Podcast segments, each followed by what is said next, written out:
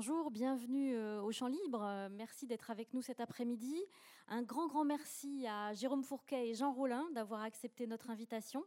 Ils vont euh, converser avec Justine Coran, qui est sur scène avec eux. vous pourrez ensuite leur poser vos questions.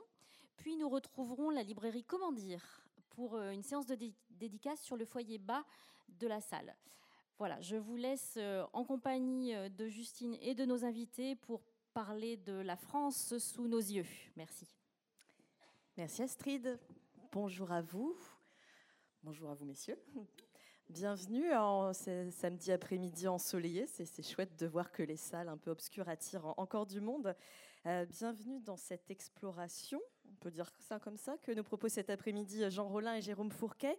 Alors le, territoire qu'on va hum, arpenter euh, ensemble vous sera sûrement très familier peut-être un peu dépaysant aussi, on va même dire euh, déconcertant éventuellement par moment. On espère qu'il vous fera un peu euh, sourire également. Euh, dans tous les cas, ce qu'on aimerait, c'est que vous sortiez de cette salle tout à l'heure en ayant un regard un peu différent, peut-être un peu plus affûté. Pendant une heure et demie, on va se pencher sur cette France qu'on qualifie parfois de, périphérique, de périurbaine. On pourra d'ailleurs se questionner sur ces mots. Euh, cette France que Télérama avait appelée il y a une dizaine d'années la France moche. Je ne sais pas si vous vous souvenez de ce dossier qui avait fait euh, beaucoup parler de lui. Euh, ce qui va particulièrement nous intéresser cet après-midi, ce sont ces espaces à la limite entre les agglomérations et, la campagne. On va croiser, c'est vrai, pas mal de zones commerciales, de, de parkings, de des charges sauvages, peut-être euh, aussi avec vous, Jean, de stations-service, euh, de magasins Marie Blachère, de Buffalo Grill. Et puis aussi euh, des paysages champêtres, des petites alouettes, des vaches dans des prairies, des jardins potagers. Jean Rollin, vous allez être en quelque sorte notre guide sur ce terrain, sur ce territoire. Alors, vous, votre attirail, ça ne se voit pas aujourd'hui, mais il se compose en général, je pense, de, bonnes chaussures de marche, d'un carnet de notes, de cartes IGN, et puis d'un sens aigu de l'observation des lieux. Euh, pour écrire La traversée de Bondoufle, qui a été publiée l'été dernier aux éditions POL, vous avez pratiqué une forme assez particulière d'exploration urbaine pendant neuf mois, vous allez nous le raconter en détail, entre le mois d'août 2020 et avril 2021, vous avez effectué des marches tout autour de Paris. Vous avez décrit une sorte de grande ellipse euh, en partant d'Aulnay jusqu'à Aulnay, en suivant cette démarcation euh, assez irrégulière, assez floue, assez mouvante entre la, ville et la campagne. Vous allez nous raconter ça en, détail. Euh, récit de voyage assez curieux, il faut le dire, et les longues descriptions qui, qui composent font particulièrement euh, écho à, vos analyses, Jérôme Fourquet, euh, en tant que directeur du département opinion de, l'IFOP. Alors vous, vous avez plutôt euh, les statistiques et la cartographie dans votre besace, c'est très bien pour avoir une vision globale. Mais dans votre dernier livre, coécrit avec Jean-Laurent Casselli, qui s'appelle La France sous nos yeux, dont vous étiez déjà venu parler ici au Champ Libre l'année dernière, vous insistez aussi euh, en, intro sur l'importance de se mettre euh, à hauteur d'hommes, de femmes, à hauteur de territoire pour être capable de cerner vraiment finement ce, qui change dans notre société.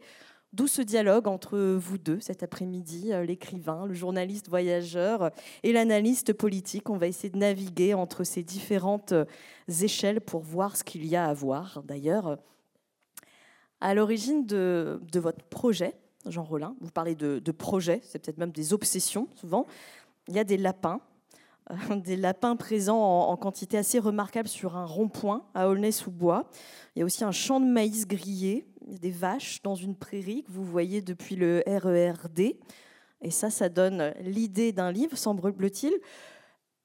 On n'allait pas nous faire croire, vous aviez juste envie de voir des lapins et des vaches. Ça, je pense que vous arrivez à le faire par ailleurs. Qu'est-ce qui vous a donné envie D'où est venue cette lubie d'aller chercher et puis de suivre même la, démarcation entre la ville et la campagne? Euh, Oui, effectivement, les lapins ne sont pas à l'origine du projet, puisque d'ailleurs, euh, sauf erreur, je suis tombé dessus par hasard. Je ne m'attendais pas à ce que euh, Aulnay-sous-Bois abrite une population aussi considérable de lapins, au point, enfin je le signale au passage, que la, Apparemment, j'ai lu quelque part que la Fédération des chasseurs de l'Ardèche venait se fournir en lapin au nez sous bois parce qu'il n'y en a plus en Ardèche, voilà, ou en Lozère. Sur le rond-point de l'Europe, donc. Et euh, gratuitement, hein, on leur donne les lapins gratuitement. Euh, non, en fait, en, revanche, les deux autres euh, les lieux que vous avez cités, le rond-point de l'Europe, c'est vrai que c'est un endroit assez fascinant, quoi. À l'aube, de voir cette, de, cette agitation un peu frénétique des lapins là au milieu de la circulation, c'est très étrangement. Mais le, près de, il y a ce champ de, enfin, pas un champ de maïs, c'est rien dire. Il est planté parfois en maïs, parfois en blé, parfois bon. qui est juste, qui donne, si je puis dire, sur une autoroute dont j'ai oublié le, numéro. Enfin, c'est juste au-delà des friches de l'énorme usine Citroën d'abord, enfin ce qu'on appelle Citroën Aulnay, euh, puis PSA, euh, un sujet d'ailleurs que vous étudiez dans votre livre précédent, euh, sur l'archipélisation. Et donc juste au-delà de ces friches, on franchit l'autoroute et, là on tombe sur un champ. Donc on se dit, bah, un champ, puis même un bout de chemin creux avec euh, des fleurs, des pruneliers ou des aubépines euh, en saison. Hein. Et donc on se dit, ben, ma foi, s'il y a un champ et un bout de chemin creux, c'est la campagne. et c'est quand même extrêmement surprenant de, tomber aussi brusquement sur un, morceau de campagne qui a en même temps aussi peu l'air de la campagne. Et là, en fait, c'est en plus un endroit stratégique puisque ça fait partie de, ce qu'on a appelé le triangle de Gonesse, et où il y a eu toute une polémique, enfin plus qu'une polémique sur les, aménagements de ce, territoire, puisque justement c'est un territoire qui reste agricole euh, dans une zone très urbanisée entre l'aéroport du Bourget et l'aéroport Charles de Gaulle.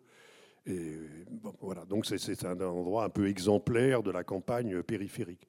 Donc il y a eu ça, et puis il y a quelque chose là qui est déjà complètement enclavé dans le qui n'est pas du périurbain, qui est à l'intérieur d'une zone urbaine, qui est ce, cette prairie euh, à Sarcelles, euh, où on voit en effet des vaches en pâture, et de l'autre côté de la, de la voie ferrée, il y a des petits jardins euh, spontanés créés par principalement par des Capverdiens, par des, des, immigrants capverdiens, qui sont des petites parcelles, enfin qui ressemblent à ce qu'on appelle autrefois des jardins ouvriers. Voilà, bon, voilà les, tableaux de campagne qui m'ont donné envie de partir sur cette recherche de la campagne autour de Paris. Et là, ensuite, il faut trouver son itinéraire. Alors, dans votre projet précédent de, marche euh, aussi qui a donné lieu au livre le, Pont de Beson, le livre précédent. Là, il y avait un tracé assez évident puisque vous longiez les bords de Seine entre Mantes et Melun. Donc, bon, la Seine, on la voit, on, la suit. Là, cette démarcation ville-campagne, euh, qu'est-ce qui l'a matérialisé Comment vous, vous avez, quel a été votre critère pour vous dire que vous étiez sur, sur le, le bon tracé? Comment vous avez procédé? D'abord, je voulais revenir. Vous avez parlé tout à l'heure d'une ellipse. Effectivement, c'est idéalement c'est une ellipse. En fait, c'est bon, ça va dans tous les sens, quoi. Mmh. Parce que cette limite, elle est extrêmement irrégulière, extrêmement fractionnée. En plus, elle évolue. Elle évolue, bien entendu, au détriment de la campagne. Euh, donc l'artificialisation des sols gagne, euh, notamment avec le développement de zones pavillonnaires ou de ce qu'on appelle des zones d'activité ou l'implantation d'un élément alors extraordinairement caractéristique de ce paysage que j'ai découvert récemment, parce qu'il est assez récent, qui sont les plateformes logistiques. Maintenant, la plateforme logistique est devenue vraiment un élément extrêmement important du paysage. Alors que, mais je dis c'est récent, quoi, puisque beaucoup de ces plateformes n'apparaissent pas encore sur euh, Google Earth.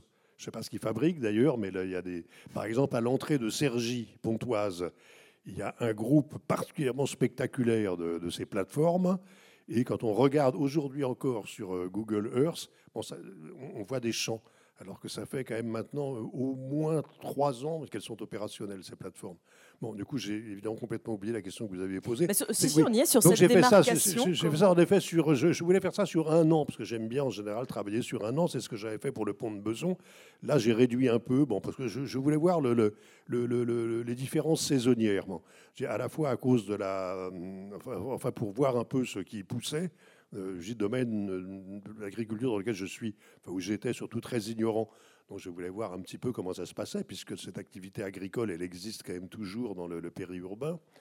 Et puis aussi à cause des... Parce que de toute façon, les paysages, l'ambiance, les rencontres éventuelles, etc., euh, changent complètement selon les saisons. Mais j'ai découvert, par exemple, à l'époque où le maïs est mûr, et même un peu plus que ça, une activité à laquelle je n'avais absolument pas songé. Quand vous voyez des gens euh, à la sortie des stations de métro à Paris qui vous vendent des épis de maïs à la sauvette, vous ne vous demandez pas d'où ils viennent. Eh bien, ils viennent apparemment notamment euh, de ces champs de maïs.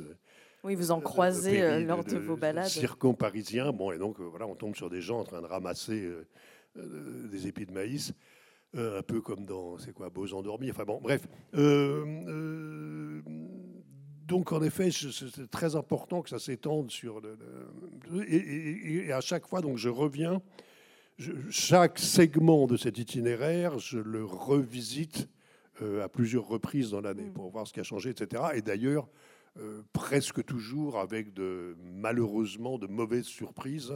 C'est-à-dire que, par exemple, à côté d'un bled qui s'appelle Bouqueval, qui est toujours dans le, dans le nord de Paris, pas loin de ce triangle de, de Gonesse, il y avait comme ça une, entrée dans le village qui était. On disait qu'elle n'avait pas dû changer énormément depuis le début du siècle précédent. Et tout d'un coup, bon, en dehors du fait qu'elle était plantée d'énormes pylônes soutenant des câbles à haute tension, mais pour le reste, le, mouvement du paysage était assez euh, euh, comme ça. Enfin, ça, aurait pu être un coraux. Bon. Et tout d'un coup, bing Je ne sais pas, absolument pas. Je suis passé la dernière fois dans un paysage ravagé, et je ne sais pas pourquoi. Je ne suis pas retourné pour voir ce qui avait justifié, euh, causé cette dévastation du paysage, l'implantation de quelque chose, mais quoi, j'en sais rien. Bon, euh, une zone d'activité peut-être, mais non, parce que c'est un terrain en pente en plus. On va rentrer dans les villes tout à l'heure, mais d'abord j'aimerais qu'on reste un peu sur cette vision euh, générale. Jérôme Fourquet, euh, Jean, Jean Rollin évoque le paysage et puis aussi ce que l'œil tout simplement peut, voir de cette démarcation. On entend les champs d'un côté et puis de l'autre côté de, de, la route, euh, du bâti, des terres artificialisées. Est-ce qu'il y aurait une autre façon que le paysage de voir, de penser cette démarcation entre la ville et la campagne? Est-ce que vous auriez des, indicateurs, peut-être plus sociologiques, plus politiques, qui, permettent de, penser ces zones euh, Bonjour à toutes et, bonjour à tous. Euh, effectivement, il y, a, y, une approche très sensible par le paysage hein, qui dit déjà euh, énormément. on peut également aussi travailler via des outils statistiques. L'INSEE le, fait. Hein, quand on définition de l'INSEE pour la, définition d'une agglomération. Il y, a une, notion de distance séparant des, points bâtis.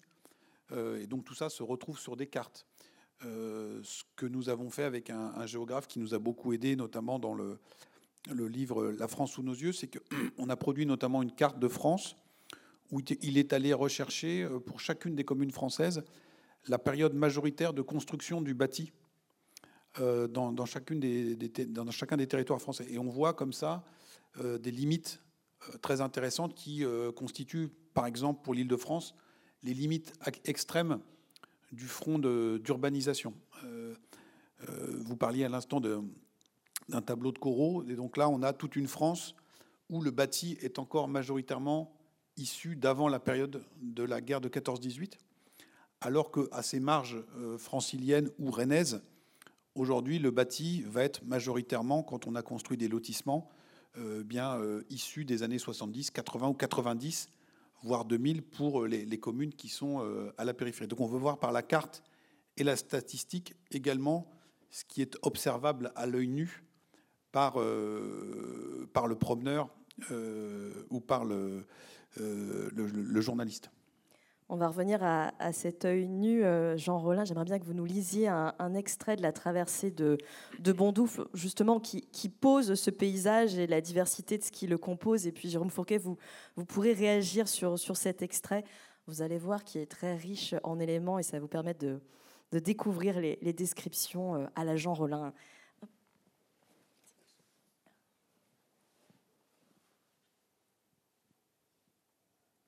Ça commence en bas de la page. Ah, il faut le micro. Alors, votre micro, Jean. C'est dur de faire plusieurs choses. C'est terrible. En se rapprochant de l'A10 qu'elle doit enjamber, la D120 décrit un mouvement ascendant qui ménage dans toutes les directions des vues spectaculaires. Du côté de Massy, sur un champ immense, strié de lignes parallèles de jeunes pousses, de mouettes et de corneilles qui vient buter sur les bâtiments de la zone industrielle de la Bonde.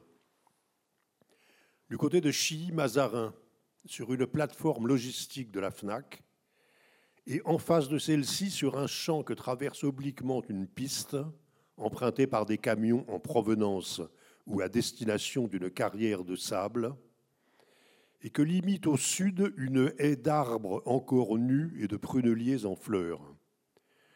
Au milieu du champ se dresse une haute touffe de verdure dont on se demande ce qui lui a valu d'être épargnée. La première fois que je suis venu par ici, il y a des années, une cabine téléphonique en état de marche, bien que ses vitres tout de même aient été vandalisées, était posée en bordure de ce champ, alors planté de maïs arrivé à maturité, on était au milieu de l'été, dans l'un des angles formés par le croisement de la N20 et de la D120. À un moment donné, alors que je considérais la cabine depuis le bord opposé de la chaussée, le téléphone avait sonné à l'intérieur. Mais le temps que je traverse, il était trop tard pour prendre la communication, si bien que j'ignorerais toujours qui appelait et qui était supposé répondre à cet appel. Quant à ce qui m'avait amené là, tout d'abord, c'était d'avoir observé en passant sur la N20 le triptyque formé par un hôtel d'entrée de gamme, le Parthénon, dont la longue façade rose scandée de pilastres s'efforçait sans succès d'évoquer le monument éponyme, puis une boîte de nuit, l'Acropole, qu'avait fréquenté la bande dite du gang des barbares, responsable en 2006 de l'enlèvement, de la séquestration et de l'assassinat d'Ilan Halimi. Enfin, un restaurant réputé pour son karaoké, le Cannibalus, sans lien avec les deux établissements précédents, sinon de proximité, et auquel n'était attaché aucun souvenir dramatique, mais au contraire, pour ma part, des souvenirs d'ébriété à la fois heureux et burlesques. En mars 2021, l'emplacement de la cabine en face de l'American Car Wash, à égale distance d'un McDo et d'un Buffalo Grill, est occupé par des panneaux publicitaires identiques au nombre de neuf, dont tous font état de la disponibilité sur la zone de locaux à vendre ou à louer. Merci. Là, on y est, dans cette France qui nous intéresse cet après-midi. Euh, Jérôme Fourquet, première réaction peut-être à la lecture. On peut se dire de façon euh, un peu facile, oui, c'est moche. Et pourtant, il y a énormément de choses à voir dans cet extrait. Je pense notamment à, la fin de ce que vous venez de lire, Jean euh, et ses établissements, cet hôtel bas de gamme, ce Buffalo Grill, ce McDo. Qu'est-ce que ça vous inspire spontanément, cet extrait? Alors, bah, beaucoup de choses. Ça, nous parle beaucoup parce que euh, en fait, quand on y réfléchit bien, euh, il y a des zones entières de notre territoire qui sont aujourd'hui euh, configurées de la sorte. Et c'est ce qu'avec mon co-auteur Jean-Laurent Casselli, on a appelé nous la France d'après. Donc c'est une France qui est post-industrielle. Vous en parlez à un moment dans, votre livre en disant dans toute votre navigation sur les, les marges franciliennes, il vous est arrivé trois fois de rencontrer un site industriel que et vous dites depuis euh, ou de par sa taille, on aurait qualifié historiquement d'usine. Donc, et donc, euh, nous, c'est ce qu'on raconte en disant que l'anthropologistique a remplacé, euh, a remplacé l'usine. Et donc, dans cette France post-industrielle, si on déborde un peu sur la sociologie, les, ouvriers n'ont pas déplacé, sauf que euh, ils fabriquent plus des objets. Ils bossent chez Amazon. Hein. Ils les déplacent et ils les stockent. dans cette France d'après, euh, post-industriel. On, on, a parlé des, activités logistiques. Euh, on peut aussi évoquer euh, tout ce que nous on appelle la couche yankee, c'est-à-dire cette grande influence américaine qui s'est déposée depuis plusieurs décennies sur notre société et dont on voit les traces très palpables dans l'analyse paysagère, qu'il s'agisse du McDo, de l'Amazon, du Burger King, etc même euh, la configuration euh, des lotissements, euh, tout ça fleure bon la suburb américaine. Et donc là, on, a une trace. Et puis, autre élément de cette France d'après, c'est le côté très patchwork, très kaléidoscopique et parfois très déroutant. Hein. Vous citez malicieusement le, nom de ces établissements. Et donc, on voit qu'il y a une grande, un grand mélange, un grand cocktail avec des influences culturelles très diverses qui se sont déposés dans tout ça. Donc il y a une, vieille couche restante euh, de roches sédimentaires qui est. Euh, on parlait de coraux tout à l'heure, des, paysages champêtres de la, grande périphérie francilienne. Donc il en reste des traces. Il y a un champ, il y a, une, haie avec des pruneliers. Il y a quelques perspectives comme ça qui restent. Et puis, quand on regarde bien à l'œil euh, de manière un peu perçant, on voit toutes ces couches et ces influences qui se sont superposées sans forcément qu'il y ait grand ordonnateur. Et donc tout ça donne un côté un peu déstructuré, on pourrait dire un peu bordélique même parfois, mais c'est très emblématique de cette, France d'après, cette France périphérique qu'on croise dès qu'on s'éloigne un peu du, centre des métropoles. Oui, périphérique, mais euh, en tout cas, c'est ce qui m'a frappé la lecture du, livre de Jean Rollin et du vôtre aussi. Euh, au moins sur les aspects marchands et commerciaux, on peut même se demander si finalement, c'est pas finalement le centre aujourd'hui. En tout cas, on voit que s'y joue énormément euh, d'activités, de, flux humains. Est-ce que la notion de périphérique fonctionne encore pour Elle, elle l'est géographiquement. Néanmoins, la, une des thèses qu'on défend, nous, c'est que c'est cette France, cette France des zones commerciales, cette France des ronds-points, c'est aujourd'hui le cœur battant de la société française contemporaine, d'une société encore post-industrielle. C'est là que, en dépit euh, de l'essor du e-commerce, 70% du commerce s'effectue. Euh, c'est là où des millions de salariés travaillent, c'est là où beaucoup de gens vont faire leurs courses, euh, souvent se divertir. donc on a parlé du karaoké, on pourrait parler des multiplexes, du bowling. Du bowling. vous avez à un moment des, des, passages sur un motocross, je crois, des choses comme ça.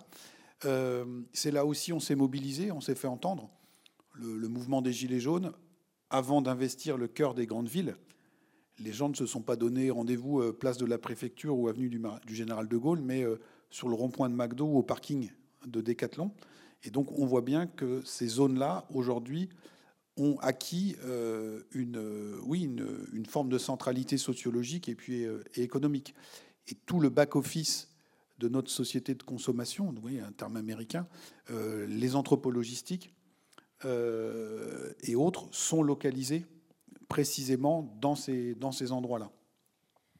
Jean Rollin, vous, qu'est-ce qui vous aimante dans, ces zones C'est peut-être moins flagrant dans la traversée de Bondouf, mais dans votre livre précédent, Le Pont de Beson, euh, vous passiez euh, des nuits dans des hôtels Formule 1, Ibis, euh, on vous voyait aller dîner le soir aux, courtes pailles en face de la station-service Total où vous alliez acheter quelques petits trucs. pourquoi passer autant de temps dans ces lieux et, y revenir? Parce que comme le disait et comme l'écrit Jérôme Fourquet, c'est le monde d'après. Hein, donc moi, ça m'intéresse. De, avant ça vous déprime pas par moment d'y passer vos soirées Non, pas du tout. Non, non, mais, euh, non, non, réellement pas. D'abord, je veux dire, il y a des niveaux. Enfin, bon, d'abord, il y a une question de sensibilité. Ça peut être un peu l'équivalent de, du goût qu'avaient les poètes romantiques pour euh, les paysages de ruines, etc. Moi, j'aime bien, effectivement, ces paysages périphériques. Maintenant, bon, c'est vrai que là, quand je dis j'aime bien, peut-être il y a une part aussi d'esthétisme. enfin, bien sûr, je n'aimerais pas passer ma vie dans un Formule 1. Euh, mais, je trouve ces paysages très intéressants. Euh, j'aime bien, euh, par ailleurs, enfin, et depuis toujours, ne pas être chez moi. J'aime bien les hôtels. Bon, je, naturellement, je, ne déteste pas les palaces, mais d'abord, j'y séjourne assez rarement. Puis j'ai désormais plus d'intérêt pour les hôtels, ce que j'appelle entrée de gamme, ou éventuellement de milieu de gamme, mais parce qu'on a, parce a une vision voilà, de cet univers qui est, qui est, en effet très important, qui est prépondérant maintenant économiquement, et qui est non pas ce qui nous pend au nez, puisqu'on y est déjà. Et ensuite, il y a des choses. Là, par exemple, le paysage qui est décrit, donc vous aviez bien choisi, je vais dire, c'est un paysage composite. Et ça, j'aime beaucoup hein, des paysages composites, où il y a en plus toujours d'abord le, caractère irrégulier, enfin le baroque, donc euh, procure une certaine beauté, une et une, certaine, une certaine étrangeté. Et en ce que je ne supporte pas, il y, a des choses très voisines que je ne supporte pas. Il y a par exemple une, immense, une des plus grandes zones d'activité qui est à la périphérie de le. Quand on va vers Bondoufle, justement, quand on vient de Bretigny-sur-Orge et qu'on se dirige vers Bondoufle, euh, une fois qu'on a quitté Bretigny, enfin là, on y reviendra, il y a un truc qui est absolument passionnant, c'est l'évolution de la base aérienne de Bretigny, qui était une des plus grandes d'Europe. Et là, il y a un, un moment où on, a plusieurs kilomètres d'une zone d'activité, avec toutes les fonctions qu'on a dites, récréatives, commerciales, etc. Le, avec là aussi des choses intéressantes à observer, les entrepôts gardés par des chiens qui sont d'ailleurs des chiens virtuels. Ce qu'on vous dit qu'il y a des chiens, en fait, il n'y en a pas, mais il y a des dessins terrifiants d'énormes Danois dressés sur leurs pattes. Et donc on se dit, merde, si par hasard il y en avait un, il vaut quand même mieux éviter. Bon. Et là, pour le coup, ça, c'est des paysages que je déteste. Quand c'est uniforme comme ça, trois ou quatre fois, je me suis appuyé à la traversée de cette zone Et j'ai trouvé ça absolument détestable. Quoi. Et on respire justement quand on approche de Bondoufle, parce que là, de nouveau, le paysage devient composite. Devient, euh, bon, il y, a, un canal, il y a les bords du canal, il y a le, peut-être qu'on y reviendra, le, le, food truck. Mm.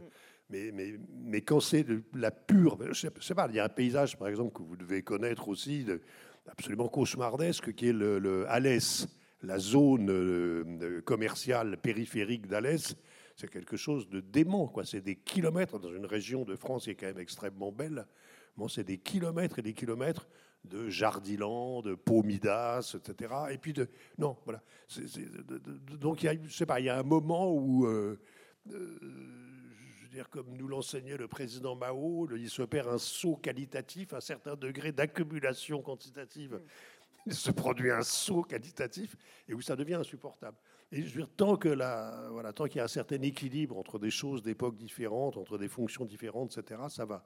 Voilà, je, je, bon, je ne sais pas si je me suis fait comprendre, mais ah, la, bande son est aussi très composite hein, dans ce que vous rencontrez, les, les, camions et puis les petites alouettes au, oui, milieu. Oui, mais voilà, pardon. Donc excusez-moi, mais je veux dire là justement tout près de ça, il y a des, des, des, talus qui sont couverts de coquelicots au printemps. Il y a des champs où en effet on entend chanter l'alouette dès le mois de février.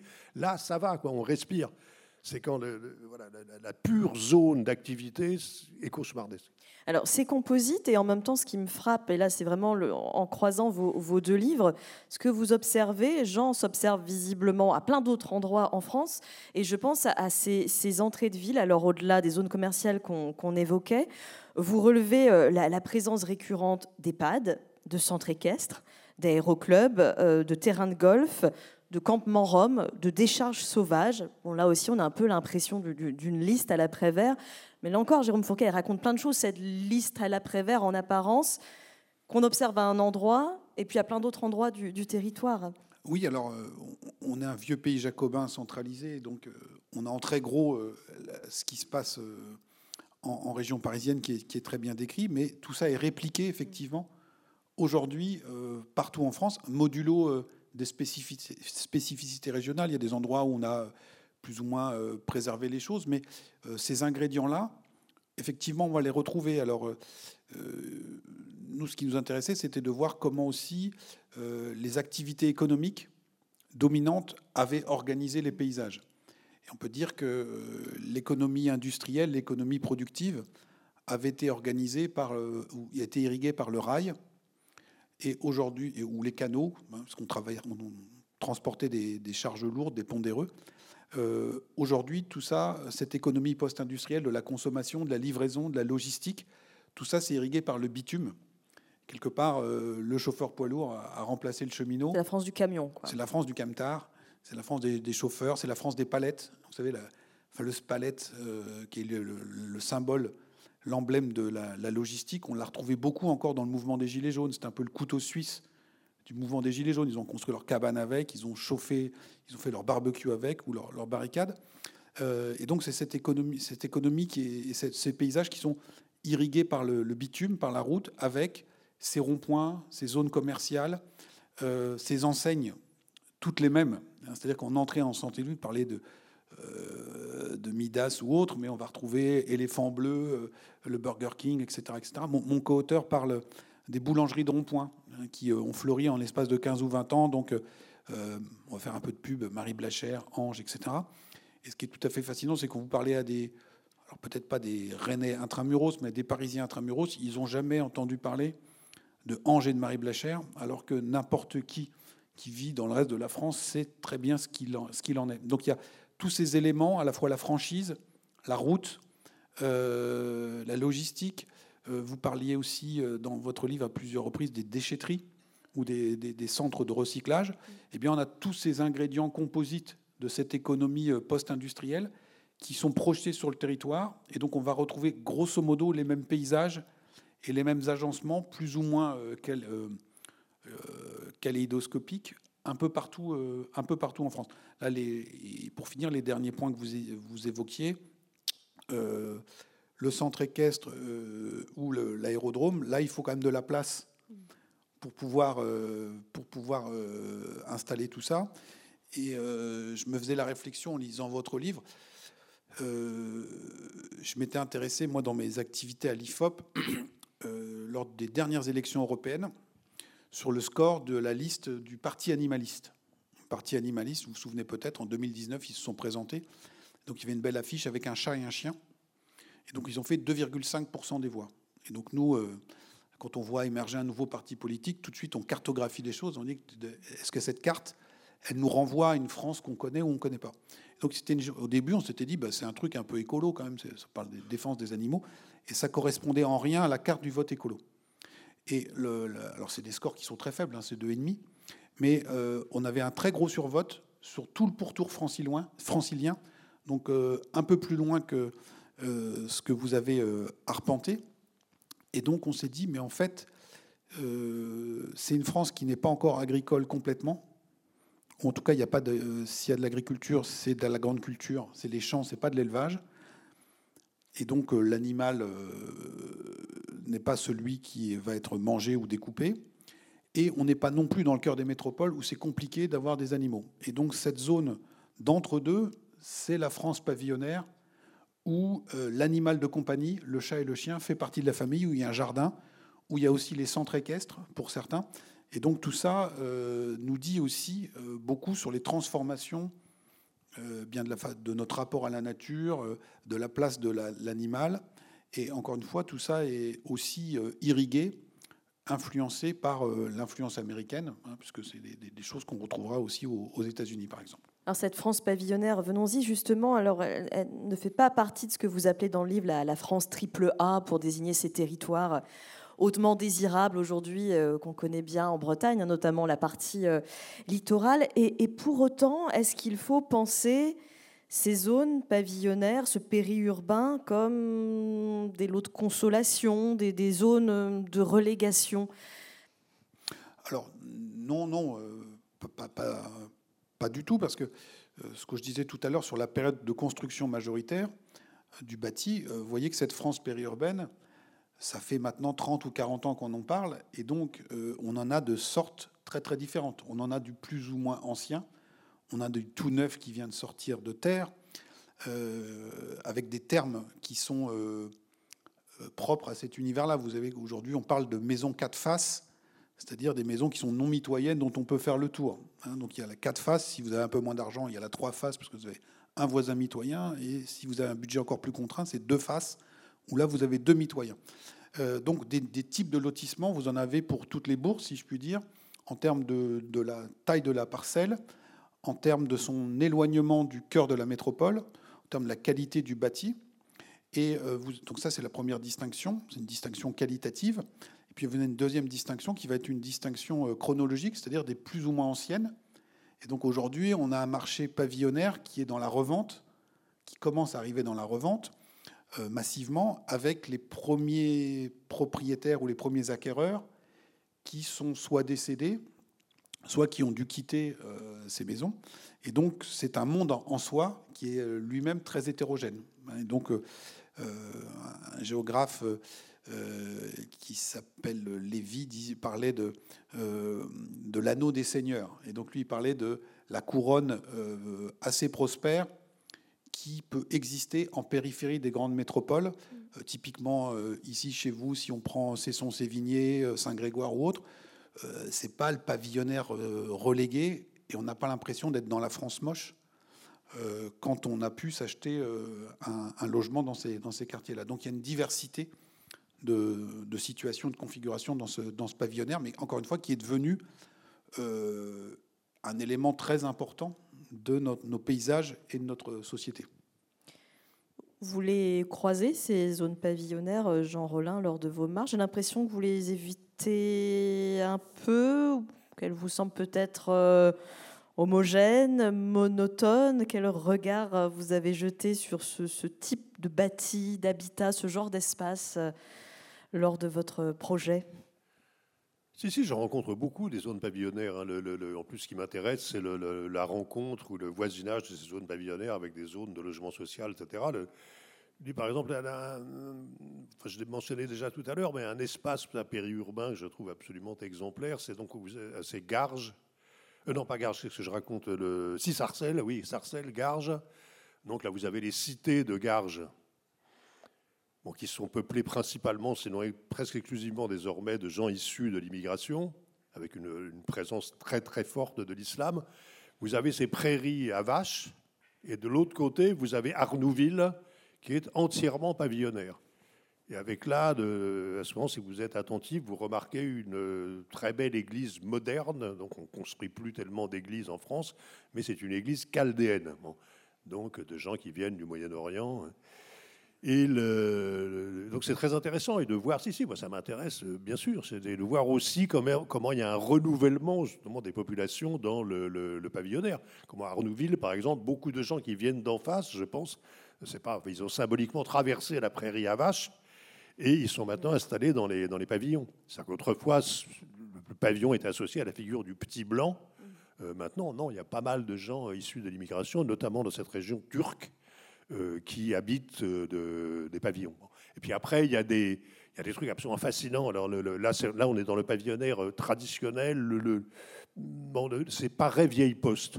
Je pense que c'est. Il y a une rue, alors je ne sais plus si c'est Édouard Vaillant ou une rue où euh, Aristide Briand, enfin, une rue à Paray-Vieille-Poste. Vous voyez, c'est limitrophe de l'aéroport d'Orly, Paray-Vieille-Poste. Et là, c'est le plus grand alignement de pavillons que j'ai jamais vu et probablement le, un des plus longs qui existe en France. C'est-à-dire qu'on est, je sais pas, pendant une heure, on marche dans du pavillonnaire, du pavillonnaire euh, à l'ancienne, hein, du pavillonnaire euh, d'avant-guerre. Et le, bon, c'est au début, c'est assez fascinant. Il faut voir que là aussi, il y a du renouvellement d'ailleurs. On, détruit des vieux pavillons, on en construit des nouveaux. Et notamment, j'ai remarqué qu'il y en avait un ou deux ou trois qui avaient un style moyen-oriental. C'est un peu le genre de bicoque qu'on voit dans la banlieue de Beyrouth, etc., qui pourrait témoigner aussi d'un renouvellement de la population. Bon. Et puis, il y a le il y, a des, y a des degrés, il y a des, des, pareil, il y a de l'entrée de gamme, du milieu de gamme, du haut de gamme dans le pavillonnaire. Il y a juste en face de Corbeil, là, je ne sais plus malheureusement comment s'appelle la commune qui est en face, Corbeil-Essonne, on traverse la Seine, hop, on grimpe, il y a une colline, hein. et là, tout d'un coup, pof, on tombe sur un, quartier pavillonnaire, bah, alors flambant neuf, qui est assez joli, avec les, trucs qui se terminent en impasse à l'américaine, en effet, mais tout ça est assez neuf, assez joli. C'est des maisons qui ne sont pas données, je pense. Hein. Les plantations sont très belles, il y a des, des arbres de qualité, ce qui n'est pas toujours le cas, et dont on sent qu'ils ne vont pas crever dès le premier hiver. Et, le, et les rues euh, s'appellent. Il y a une rue Marguerite Duras, donc ça, ça ne trompe pas. Je trouve extraordinaire quoi, le cynisme du, promoteur de cette cité pavillonnaire qui s'est dit là, putain, les gens ils vont voir ça, là, ils vont comprendre que c'est du haut de gamme quand même. C'est Marguerite Duras, euh, voilà, on ne collerait pas ça à des Turcs. Hein. Parce que alors après, il y a Victor Hugo, Arthur Rimbaud, etc. Mais ça, il y en a aussi. Après tout, on avait collé Arthur Rimbaud à Grigny-la-Grande-Borne. Ah bon. Mais le, non, mais quand même Marguerite Duras, la rue Marguerite Duras. Mais à observer, d'accord. Mais est-ce que ça réveille chez vous quelque chose qui serait plus dans le registre de la de la fiction? Vous parliez tout à l'heure, Jérôme Fourquet, des séries américaines. Enfin, ces paysages, on les connaît dans, dans ce type de production culturelle. Ça a été plus tardif en France, j'ai l'impression, l'arrivée de ce genre de de paysages, de territoires, d'habitats, de bâtis dans la fiction. On évoquait tout à l'heure, un peu avant la rencontre, quelques exemples de, romans, par exemple. Vous, est-ce que c'est un terrain, Jean, que vous aimeriez aller aussi explorer sur, sur ce registre-là, celui de la fiction? Est-ce que vous y projetez des, personnes, des personnages assez volontiers Ou est-ce que vous êtes plutôt dans cette posture d'observation, de, de, récit, de voyage sur ce genre d'endroit? Euh, oui, mais enfin, moi j'ai des difficultés avec la fiction. Enfin, je l'ai pratiqué, me rend un peu, mais le, non, le problème c'est que je, ne peux partir même dans la fiction que de, mon expérience vécue. C'est vrai, j'ai pas du tout l'expérience du pavillon.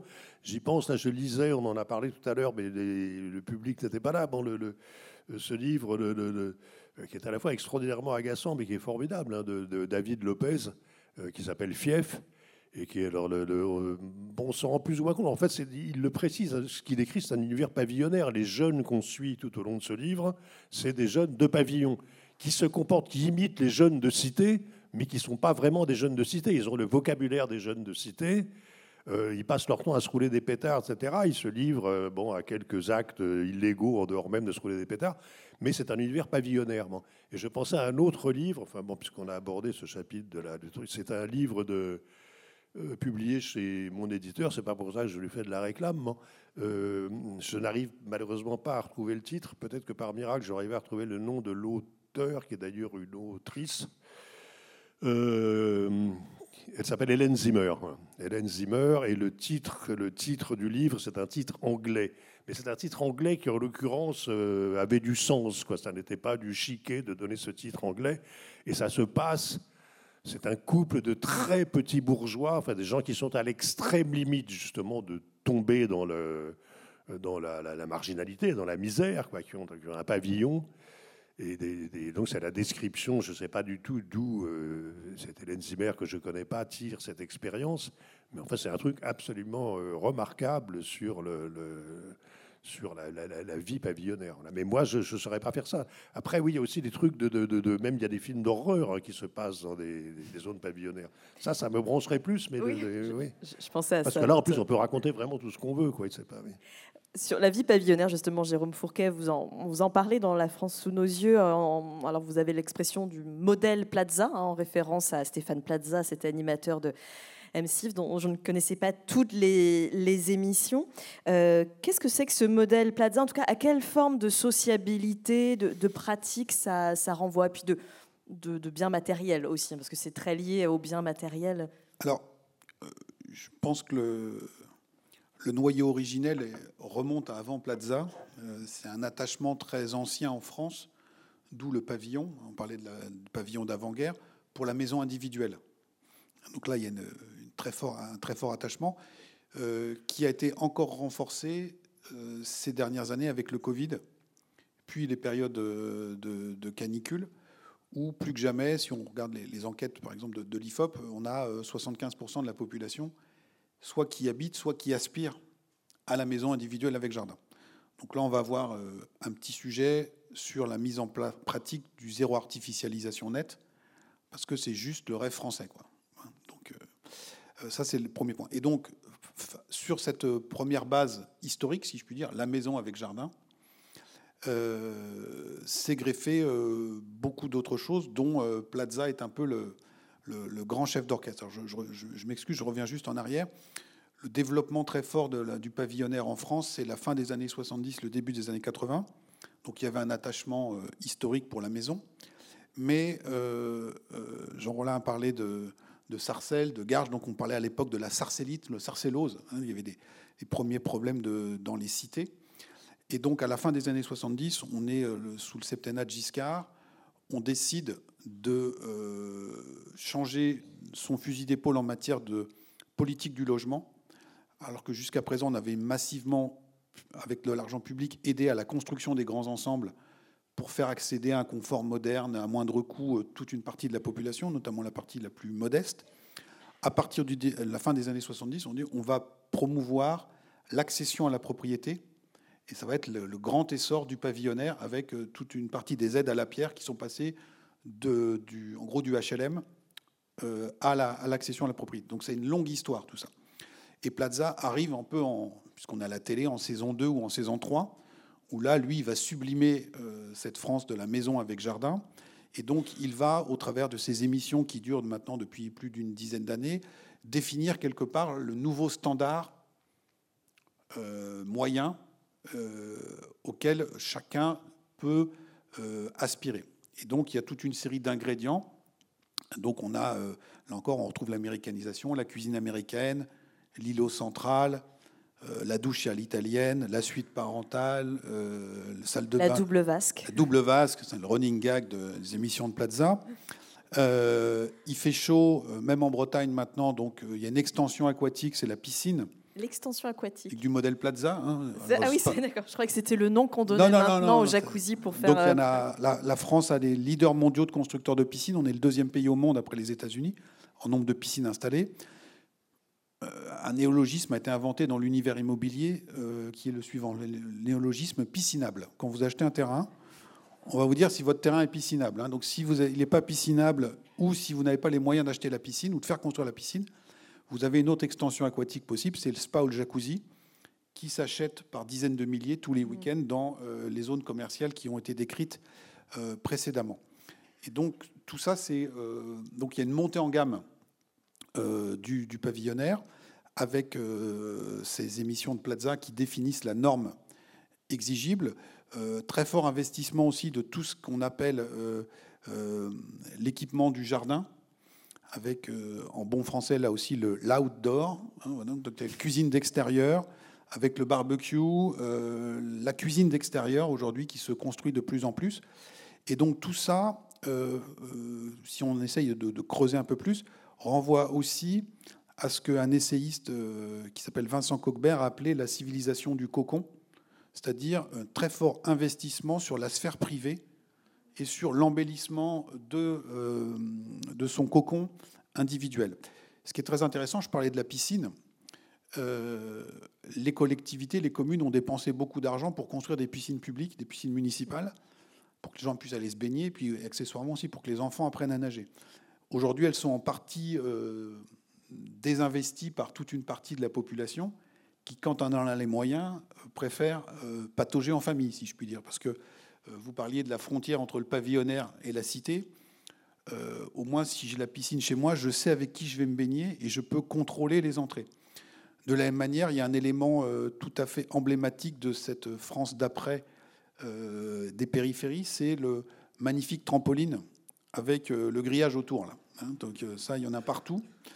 Euh, se vend très, très bon marché, Made in China, dans toutes les grandes surfaces de France. Et là aussi, euh, historiquement, dans un village ou euh, un lotissement, il y avait l'air de jeu, où les enfants euh, du quartier se retrouvaient. Aujourd'hui, on préfère quand même avoir un œil sur son gamin et accessoirement aussi regarder avec qui il traîne ou avec qui il joue. Et donc tout ça participe aussi de cette société du cocon, dont l'écrin, si je puis dire, c'est la maison individuelle avec, avec jardin du cocon, on pourrait dire presque de l'entre-soi. Ah ben on, est, on, est, on est dedans, euh, bien sûr. Alors ça ne veut pas dire qu'il n'y euh, a pas de sociabilité. Hein. et donc vous voyez sociabilité choisie. Qui est une sociabilité choisie. Hein. et donc les, les, les, journalistes parisiens nous parlaient euh, au moment du Covid ou au moment des attentats de novembre 2015 qu'un élément de, très fort de la culture parisienne avait été frappé, c'était la civilisation on n'a pas peur des mots, hein. la civilisation des terrasses.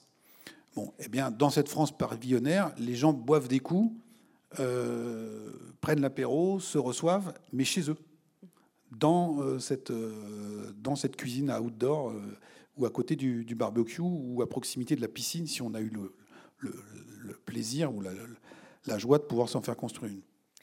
Pour se mettre encore plus à hauteur d'hommes et de femmes, on, va faire une escale à Bondoufle, hein, venons-y franchement, puisque c'est cette ville que vous avez traversée parmi tant d'autres, Jean Rollin, dont vous avez gardé le nom pour votre livre. Alors au début, je pensais que c'était un faux nom d'ailleurs. Je me suis dit que c'était une superbe contraction entre Bon Dieu et Pantoufle, que ça faisait un nom assez franchouillard, Bondoufle. Enfin, ça m'inspirait. Voilà. C'est ça que je l'ai choisi d'ailleurs. Donc c'est une euh, vraie ville euh, située dans le département de l'Essonne. Euh, si vous le voulez bien, vous allez nous lire un, deuxième extrait qui correspond vraiment à votre arrivée à Bondoufle. Si, si je peux juste me permettre, Bondoufle, c'est le siège d'Intermarché. Ah. Le siège d'Intermarché. Le siège d'Intermarché, il a Bondoufle, et donc c'est très connu par tous les industriels de l'agroalimentaire. Quand ils vont faire les négos pour vendre leurs produits, le rendez-vous c'est à Bondoufle. Hein, donc voilà. Donc ça dit quelque chose de, la France, quand même, au-delà du nom euh, un peu. Oui, donc on a l'impression que c'est une ville où il ne se passe rien. En fait, si, il y a, eu des crimes aussi assez spectaculaires ces cinq dernières années. Euh, euh, il y a un golf, il y a je ne sais pas s'il y a un club hippique, mais enfin. Alors, j'ai regardé sur Internet. Il y a deux, ça va vous intéresser, Jérôme Fourquet, deux clubs de danse country des cours de, la danse country, vous nous en parlerez tout à l'heure, un ah cours de pole dance et un complexe sportif qui propose des sports que je ne connaissais pas, dont je vous retrouverai le nom, du palais ET, non pas du palais euh, comme on connaît ici. Et l'invité de décembre dernier euh, de ce complexe sportif était Cyril Hanouna, qui est venu participer à un, tournoi de, de, palais. On y reviendra tout à l'heure. Je veux bien que vous nous lisiez l'arrivée dans Bondoufle. Pas paddle non, il y a le paddle aussi, mais il y a un autre. Hanouna, c'est plutôt le paddle, mais bon, il fait peut-être les deux. Mais je précise que je craignais que les gens, et en particulier les édiles, comme on dit, de Bondoufle, m'en veuillent.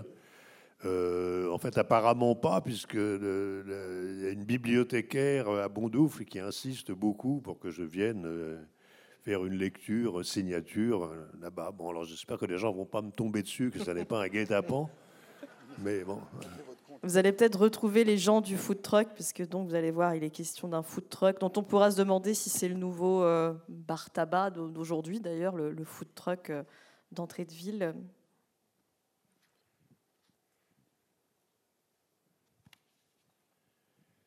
Euh, le commencement de Bondoufle, administrativement, c'est là où la rue Édouard Aubert devient la rue Gustave Eiffel juste après que l'on a laissé sur la gauche, au milieu de son parking arboré, le McDo implanté en bordure de la francilienne.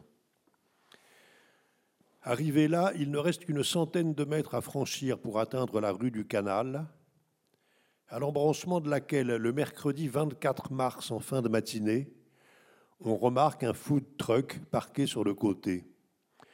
Devant le food truck, d'où émane une agréable odeur d'huile de friture, une quinzaine de personnes sont rassemblées, hommes et femmes, parmi lesquels les employés des entreprises de la zone, majoritaires, se reconnaissent à leur combinaison de travail siglée, le plus souvent de couleur noire. Il règne dans ce groupe où les gens s'appellent par leur prénom une atmosphère de convivialité prolétarienne que je suis conscient de perturber. Pour comble, j'ai la maladresse, en attendant la boisson que j'ai commandée, de sortir de ma poche un carnet et d'y noter quelque chose qui vient de me traverser l'esprit et dont je sais que dans une minute je l'aurai oublié. Ce faisant, j'ai négligé au moins deux règles de civilité. La première étant que ça ne se fait pas, quelles que soient les circonstances, et à moins de s'être présenté au préalable, de prendre des notes sous le nez des gens. Et la seconde, que cela se fait d'autant moins si l'on est en période de confinement et si les gens parmi lesquels on s'est retrouvé fortuitement, se connaissant entre eux, se sont affranchis de certaines contraintes en enlevant leurs masques ou en se congratulant les uns les autres. Bref, j'entends le patron, l'homme qui s'affaire au-dessus de la bassine d'huile bouillante, dire quelque chose que je ne comprends pas, mais qui entraîne aussitôt un mouvement de défiance générale à mon égard. Alarmé, je demande à la personne la plus proche de me répéter ce qui vient d'être dit. Elle me répond avec agressivité en se détournant qu'elle n'en sait rien. Et là-dessus, le patron m'apostrophe. Excusez-moi, monsieur, mais comme on ne vous a encore jamais vu au camion, j'espère que vous n'êtes pas là pour faire du mal aux gens qui travaillent. En somme, on m'a pris pour un inspecteur du confinement ou pour un journaliste, ce qui, de leur point de vue, revient au même.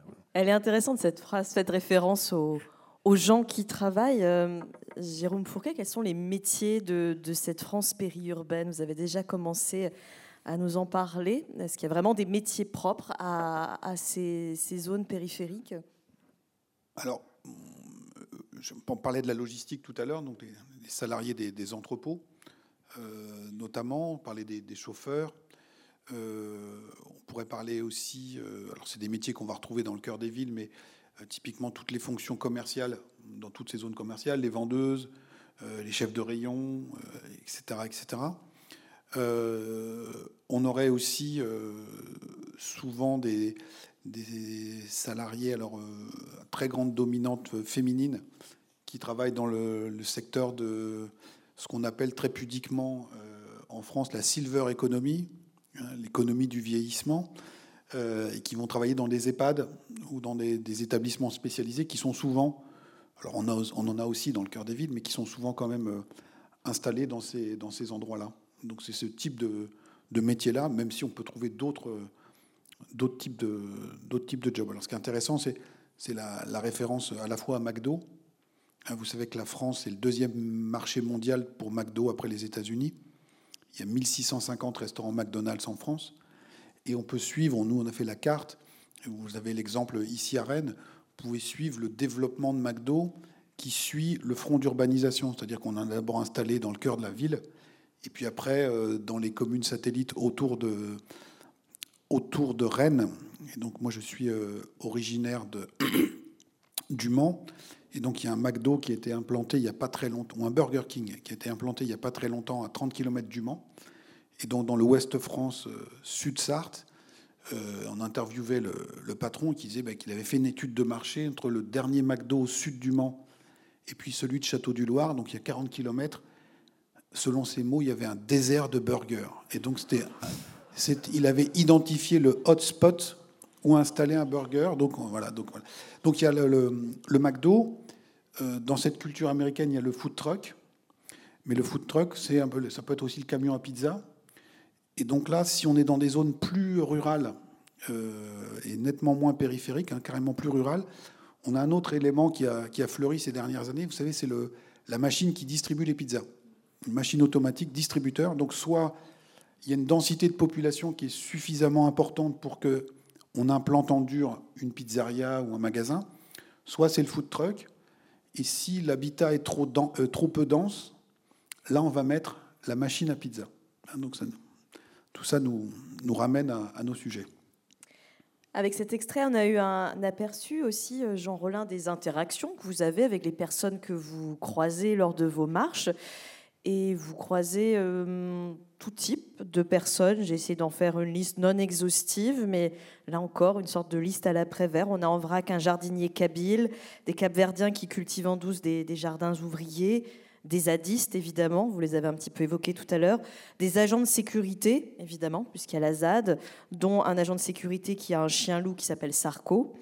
Euh, un Père Noël, ça c'est moins courant, des cantonniers, des petits chiens hargneux qui vous coursent aussi, des cueilleurs de cèpes, parce qu'il y a encore des cèpes dans ces zones, des cueilleurs de maïs à la sauvette, des roms, des maraîchers bio en circuit court euh, qui se retrouvent euh, installés à côté du plus grand entrepôt Amazon de France, des chasseurs de sangliers, un propriétaire terrien euh, un, peu, un peu agressif, des ouvriers agricoles kurdes, par moment, euh, vous, décrivez ces, zones de limite euh, ville-campagne euh, en, employant des termes qui relèvent du registre de, la conflictualité. Il y a des espèces de tranchées creusées par endroits pour éviter que des campements roms s'installent. Vous avez des altercations avec certaines personnes. Est-ce que c'est anecdotique ou c'est quelque chose qui est revenu de façon assez prégnante lors de vos marches, cette dimension conflictuelle entre ces différentes catégories de personnes et ces différents usages de ces zones ah non, non, c'est pas anecdotique. Il y, a deux choses qui ne sont pas anecdotiques. Bon, d'une part, enfin, bon, il y a plein de choses qui ne sont pas anecdotiques, mais je, veux dire, je pense à deux choses que je, sur lesquelles je reviens euh, à plusieurs reprises dans ce livre-là et sans doute dans le précédent. C'est d'une part la, multiplication, mais à un point effarant, quoi, qui m'a totalement surpris des décharges sauvages euh, en milieu agricole et d'une manière telle que je ne voudrais pas m'attirer d'ennui avec la FNSEA, mais à l'évidence, il y a dans certains cas une complicité des exploitants avec les gens qui utilisent ces décharges sauvages, parce que c'est souvent des chemins qui sont barrés. Il faut donc une, clé ou un code pour y faire passer un véhicule. Et de toute façon, j'ai, lu qu'en effet, il y a des gens alors, qui sont peut-être dans des situations très critiques, hein, des, agriculteurs, et qui trouvent là un moyen de, de, gagner un peu d'argent pour rembourser une dette, etc. Mais en tout cas, ça ne peut pas être toutes ces décharges sauvages ne peuvent pas être totalement sauvages. Il y a un certain degré d'apprivoisement. Et on en voit euh, notamment dans le, oui, mais dans le nord de Paris, dans l'ouest, enfin un peu partout. Il y a une boucle de la Seine, un méandre qui est au sud de Chanteloup-les-Vignes, avec une, décharge, mais qui est immense, immense. Et, là, en général, c'est quand même des entreprises du BTP, hein, pour ne pas les nommer, qui créent ces décharges. Euh, bon, donc c'est, en tout cas, c'est polluant, mais c'est pas sale. Hein. C'est des gravats, c'est des, morceaux de mur, de, de, céramique. et là, cette grande décharge au sud de Chanteloup, il y a en plus une couche de déchets domestiques c'est-à-dire de, ce qui lui donne je un caractère particulièrement tragique, puisque je disais, je notais que ça évoquait un peu des paysages de ce qu'on a pu appeler la purification ethnique, enfin des paysages de guerre tout simplement, quoi, où on détruit les habitations de gens qu'on n'aime pas. Et donc leurs affaires, euh, leurs meubles, leurs jouets, les jouets des enfants, les vêtements se retrouvent répandus sur le sol. Et on retrouve ça, sous les sur la, couche supérieure de cette décharge, c'est qui lui donne un caractère euh, tragique, fortuitement. Donc il y a ça qui m'a vraiment énormément frappé. Et l'autre chose, c'était, pardon, le, ah oui, alors là, les, dispositifs défensifs, oui. Alors, je, moi, je ne porte pas de jugement intempestif. Enfin, je, ne tempête pas. Je comprends que des gens, parfois, aient le, le désir de se protéger. C'est vrai que ce n'est pas forcément commode d'avoir un campement euh, de nomades, de gens du voyage à sa porte. Hein. Mais le fait est, je ne sais pas d'ailleurs si moi, j'ai été frappé quand je travaillais sur le pont de Beson de voir le, ça ressemble, si vous voulez, à des, ça ressemble à un champ labouré, sauf que ça a une échelle. Chaque sillon fait euh, plusieurs mètres de haut. Et chaque crête est à plusieurs mètres de haut. Et, donc, ça rend le terrain absolument impraticable à, toute forme d'occupation illégale, c'est-à-dire que ce soit squatteurs, zadistes, etc. Et donc c'est quelque chose qui se développe en France, et notamment en France périphérique, de manière considérable. Bon, le, la première fois que j'ai remarqué ça, c'était à la sortie de, Melun, vers Damary, les Lys. Et là, il y, avait il y a traditionnellement des campements de gens du voyage qui s'établissent dans le coin, à côté d'ailleurs d'un immense parking où sont stockées des bagnoles dont je ne sais pas d'où elles viennent d'ailleurs, parce que là, il n'y a pas d'usine automobile à proximité immédiate. Bon, bref, là, donc, j'avais remarqué ce truc, et puis après, j'en ai vu un peu partout. Alors, ça comporte, bon, il y, a, des variantes. Il y a effectivement le fossé anti-char, oui, qui est un, donc un fossé extrêmement euh, profond. Les gros rochers aussi. Pardon Les gros rochers qu'on met aussi. Oui, il y a les gros rochers. Il y a les, Et j'ai vu, là, pour alors que dans le, le, voyage précédent, j'avais vu ces dispositifs euh, opérationnels, mais je n'avais jamais vu entre, des, des, engins en train de les construire. Et là, je l'ai vu dans la ZAD de, du triangle de Gonesse, après l'évacuation de la ZAD. Enfin, la ZAD a tenu d'ailleurs très peu de jours après, les zadistes ont été virés et donc immédiatement interviennent. Bon, alors d'une part, il y a la, région est absolument constellée de, véhicules d'agents de sécurité. C'est très intéressant parce que ces agents de sécurité, euh, beaucoup euh, avaient l'air de venir d'Asie centrale. Je pense que c'est vraiment des primo-arrivants, hein, euh, parlant pas du tout français, et avec, d'ailleurs, je pose la question dans le truc, là, bon, enfin, celui qui avait appelé son chien Sarko, il devait quand même avoir une certaine habitude de ce pays. Bon. Mais, le, mais, les autres, on se dit, merde, pas, je, pense qu'un Kazakh est tout aussi capable qu'un Normand de manier un chien dangereux. Mais le problème, c'est qu'ils n'ont pas eu le temps de se familiariser avec ces chiens, parce qu'ils ne sont pas venus avec eux du Kazakhstan. Bon, bref, donc ça ferait quelque chose d'assez étrange. Et, là, une machine était en train de, transformer le champ qu'avait, enfin, le terrain qu'avaient occupé les zadistes en euh, ce truc de montagne russe. Donc c'est très étrange de voir euh, la machine travailler pour produire ce résultat. Hein. Ce qui m'a frappé, c'est qu'autant côté euh, ville, de ces zones périurbaines, certes vous décriviez des espaces très composites, mais où on sent un certain modèle de société majoritaire, on voit vers où on va. Euh, côté campagne, j'ai plutôt l'impression, à, vous lire, de, voir différents projets de société euh, qui cohabitent et puis qui, entrent en conflit, par exemple, hein, les maraîchers bio à côté de puits de pétrole et de, l'entrepôt euh, Amazon. Vous parlez aussi de conflictualité, hein, Jérôme Fourquet, en, évoquant la campagne dans, votre livre. il y a différentes dynamiques qui, se jouent dans ces espaces. Oui, alors on a notamment pris comme exemple le département de la Drôme, où on a, euh, si vous connaissez donc la, partie ouest de ce département, c'est la vallée du Rhône, qui est complètement euh, pavillonnaire, euh, urbanisée, avec les voies de circulation, les autoroutes, les axes de chemin de fer, une centrale nucléaire, dépôt Amazon. et puis une partie orientale de ce département, autour de Die ou autre, où, par vagues successives, les néo-ruraux, comme on les appelle, sont venus s'implanter depuis les années 60 dans cette région euh, climatiquement et paysagèrement euh, très agréable.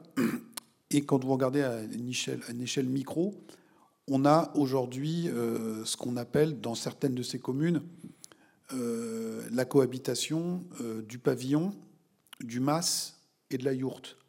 C'est-à-dire qu'on a à la fois le pavillonnaire, années 70, 80, 90, qui correspond au public et aux logiques qu'on a décrites précédemment. Le mas, c'est la, ou la magnanerie là-bas, parce qu'on élevait des, cocons pour le verre à soie, qui étaient repris par euh, des riches franciliens, des Belges ou des Hollandais qui ont transformé ça en, chambre d'hôte. Et puis sur la même commune, on va voir la yourte ou la tiny house, qui, euh, elle, correspond à un tout autre public qui entretient un rapport euh, à la société de consommation, au territoire, au paysage, qui est très différent. Il y a, quelques, il y a un an ou deux, il y a eu un papier dans Libération sur une commune justement qui est, entre ces, qui est sur la ligne de faille entre ces deux drômes. Et donc le village était littéralement coupé en deux autour du projet d'implantation d'un Lidl sur la commune. Et donc on avait toute la population entre guillemets native qui habite, qui a délaissé le vieux village, qui n'était pas très confortable et qui s'est fait construire des maisons plus modernes en périphérie qui étaient très enthousiastes à la perspective de l'arrivée de Lidl parce qu'ils auraient 20 ou 30 kilomètres à faire de moins pour aller faire les courses. Et toute une population néo-rurale renforcée par le Covid, où les gens sont venus s'installer là-bas, qui, eux, n'ont pas du tout acheté ça comme modèle et se fournissent principalement à l'épicerie euh, bio euh, du village. Et donc l'article raconte aussi des scènes de confrontation le matin à l'école, quand une partie de la population, euh, chacun devinera de laquelle je parle, vient amener ses enfants en vélo cargo, et quand les autres font tourner le moteur de la Dacia, et donc tout le monde là aussi se regarde en chien de faïence, et donc il y a des modèles de société, il y a une conflictualité aussi sur l'aménagement du territoire, sur le rapport à la nature, et donc nous on le voit aussi au niveau des votes, ça se, voilà. donc tout ça peut cohabiter sur la même commune. C'est-à-dire c'est pas uniquement euh, euh, comme dans, certains endroits euh, en milieu urbain, il y a des beaux quartiers, des quartiers plus populaires. Il y a des endroits où ça se, ça se mélange, ça, s'hybride. Hein, vous ajoutez à cela, Jean Rollin a fait, référence, les origines, les différences en termes d'origine ethno-culturelle. Et donc là, vous avez un bon archipel, parfois, et typiquement l'île de France, où ça brasse euh, énormément de, choses qui sont parfois un peu euh, saisissantes et déroutantes. J'avais encore plein de questions, mais je vais laisser la parole assez vite à la salle. J'aimerais quand même euh, qu'on termine sur la question du regard, puisque la France, sous nos yeux, sous, vos yeux, vous tournez autour de ces questions, de, comment, comment voir, que capter, que regarder pour prendre la mesure de ces transformations, et puis évidemment comment les, les raconter. ensuite, Jean Rollin, qu'est-ce que marcher permet de, voir euh, comment, euh, comment on pourrait euh, réapprendre à marcher pour avoir cette acuité dans le regard que je pense le public a entendu dans les extraits que vous avez lus et puis dans ce que vous avez pu partager cet après-midi. Ben, ce qui est certain, c'est que le seul moyen de voir les choses en détail, c'est de les aborder par la marche. Hein si vous êtes ne serait-ce qu'en euh, vélo, le vélo cargo, vous avez dit tout à l'heure Vélo cargo, vous savez que. D'accord, je ne connaissais pas le mot. Bon. Mais en vélo, vous regardez euh, ce qu'il y a devant vous, vous regardez la route, particulièrement si vous trimballez vos moutards, normalement. Euh, à pied, non, à pied, on est quand même, bon, évidemment, ça dépend sur quel terrain on marche, mais enfin, en règle générale, on a le regard quand même très libre pour regarder autour de soi. Et puis après, c'est quand même, un, enfin, sans exagérer, mais on, euh, mon niveau de professionnalisme. Enfin, c'est quand même aussi une chose qui s'apprend hein, de regarder, et notamment de repérer, euh, voilà, je ne sais pas quoi, le American Car Wash. Euh, la plupart des gens qui traversent ce carrefour ne remarquent pas qu'il y a un machin qui s'appelle American Car Wash. Bon, il, faut être, il faut être attentif. Mais je sais que la, bon, c'est une particularité qui est plutôt un handicap, a priori, que je ne sais pas conduire. Euh, j'ai su quand j'avais 20 ans, mais comme j'ai pas passé le permis, j'ai laissé tomber assez vite. Euh, mais donc j'ai été amené enfin, à faire à la fois mon, métier de reporter euh, quand j'étais reporter et puis mon travail maintenant. j'ai fait ça beaucoup à pied. Bon, voilà. Et donc j'ai appris à, tirer parti de ce, de ce handicap. De la, du fait qu'on était, qu'on est, on est bien plus attentif, on voit beaucoup de choses. C'est, pas seulement qu'on voit beaucoup de choses, on les entend aussi. Moi, j'imaginais, par exemple, que la, la pour terminer, enfin, en ce qui me concerne, sur une note un peu bucolique, j'y ai déjà fait allusion tout à l'heure, mais j'étais persuadé d'un truc assez marrant, que je, crois que je le raconte d'ailleurs dans un de ses livres. Le, il y a un champ en face de Conflans-Sainte-Honorine. Bon, il y a une route qui est bitumé mais fermé à la circulation, maintenant qui traverse des champs de céréales. Et donc j'y allais dans le temps et euh, euh, au, tout début du printemps, on y entendait toujours, enfin on voyait des alouettes euh, s'élever verticalement comme elles font, griseler et après se laisser tomber. Hein. Et donc j'emmène une amie un jour en disant, tu vois, voilà, ça c'est un endroit formidable, voilà ce qu'on ne verra plus jamais et qu'on n'entendra plus, c'est l'alouette qui s'élève en griselant, etc. Et là-dessus, paf, au moment où je disais ça, une, alouette s'élève, etc. Bon. Et en fait, il y a quand même, même si c'est un oiseau, c'est une espèce dont les, nouvelles techniques agricoles, etc., finiront par avoir la peau, euh, il y en a quand même encore plus qu'on ne l'imagine euh, en milieu périurbain. Et donc ça, par exemple, ce qui m'a permis de le découvrir, c'est une attention non pas visuelle, mais auditive. Et le, bon, dès le, en fait, soit dès le mois de février, voilà, autour de Paris, dans des endroits extraordinairement peu bucoliques, on entend quand même ce chant de l'alouette. Et puis après, d'autres chants, d'autres espèces. Enfin, je ne vais pas vous bassiner avec ma manie de l'ornithologie, mais, mais voilà, donc c'est, et ça c'est pareil. Même en vélo, je pense que vous n'entendriez pas le chant de l'alouette parce que vous entendez le bruit des roues. Et, voilà. Donc c'est vrai que la marche est quand même le, ce qui permet d'avoir des sens les plus aiguisés. Jérôme Fourquet, pour vous le mot de la fin, une petite habitude ou un réflexe professionnel que vous pourriez partager avec nous, euh, novices, pour regarder autrement, peut-être voir autrement notre environnement quotidien, notre ville, euh, bah, ses environs Non, bah, je, m'associerai à ce qui vient d'être dit. C'est euh, un regard qui, qui s'apprend ou qu'on a plus ou moins acquis, à essayer de s'intéresser à des détails et de faire d'un paysage ou d'un espace qui est apparemment familier un terrain de découverte et d'observation, d'avoir tous les sens en éveil. Hein, on pourrait rajouter même, vous parliez de l'odeur de la friture. De la friture. Euh, bon, ben, on peut voir ça dans, certains quartiers euh, qui sont plus euh, à l'intérieur de votre, de votre périmètre. Vous, sentez parfois des odeurs qui ne sont pas celles du tabac, qui flotte dans l'air, et donc ça vous dit aussi, c'est une certaine ambiance avec des, sons de musique qui, qui s'échappent des baffles d'une voiture au vide teinté. Bah, vous dites, voilà, on est dans un type de quartier qui est pas. voilà, il faut essayer d'avoir tout ça, mais c'est une. Effectivement, c'est la marche et puis l'intérêt qu'on a pour ces, paysages ou ces, ou ces pratiques. Merci beaucoup euh, à vous deux, mise en pratique en sortant pour, euh, pour nous. Merci beaucoup. Désolée d'avoir été...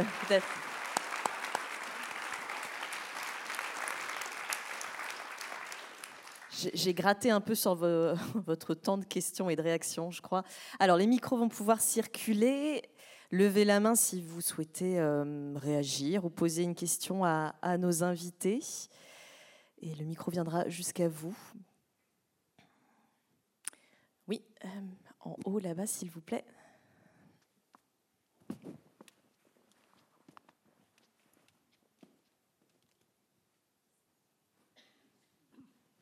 Euh, bonjour, de poser une question à Jean Rollin.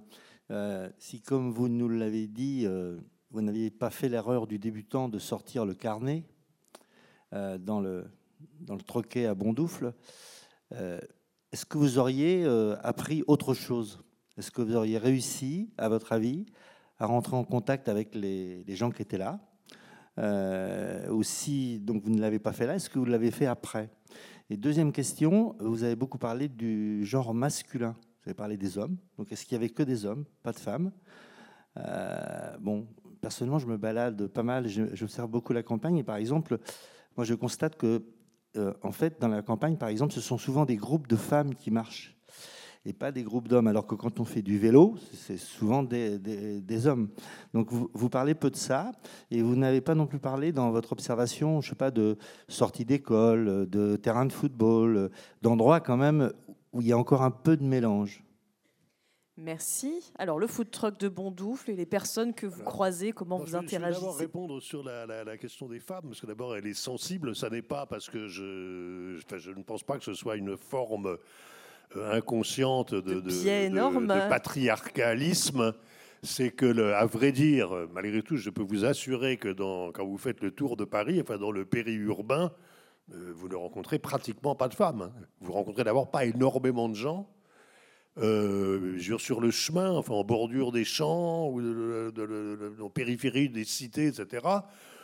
On rencontre extrêmement peu de femmes et encore moins de femmes qui soient enclines à vous parler. Donc les quelques personnes euh, avec qui j'ai lié conversation, il n'y en a d'ailleurs pas tellement, hein, mais c'était effectivement des hommes. Et ce n'est pas du tout par manque d'intérêt pour les femmes, mais c'est que j'en ai peu rencontré. Et d'ailleurs, le, bon, ça me permet quand même de répondre à la deuxième partie de votre question. Euh, j'en ai quand même rencontré, que je mets en scène d'ailleurs euh, lors du retour, de mon grand retour au food truck de Bondoufle, où j'étais désireux justement de, de rattraper cette bévue et d'essayer de, lier conversation avec les gens. Et donc j'y suis retourné effectivement, mais en fait, ce n'était pas la même équipe. C'était pas la même équipe, donc ils m'ont pas reconnu. Et là, il y avait, enfin, ça, bon, en fait, je suis arrivé justement au moment où un homme relayait une femme. Et donc c'est plutôt à l'homme que j'ai eu affaire. Et lui a fait une blague excellente sur le. je sais pas, c'est peut-être un classique, mais moi ça m'a fait rire. Bon, il était donc en train de rallumer, de remuer l'huile dans ses bacs à frites. Il, parlait des études, parce que la, dame qui quittait son poste avait un fils qui venait de, réussir un examen quelconque. Euh, et donc on parle de, des niveaux d'études, etc. Et donc l'homme qui était en train de mettre des, bacs en route dit ben moi je euh, voilà quand j'étais gamin euh, on m'avait promis que j'aurais aimé deux bacs mais on m'avait pas dit que ce serait des bacs à frites.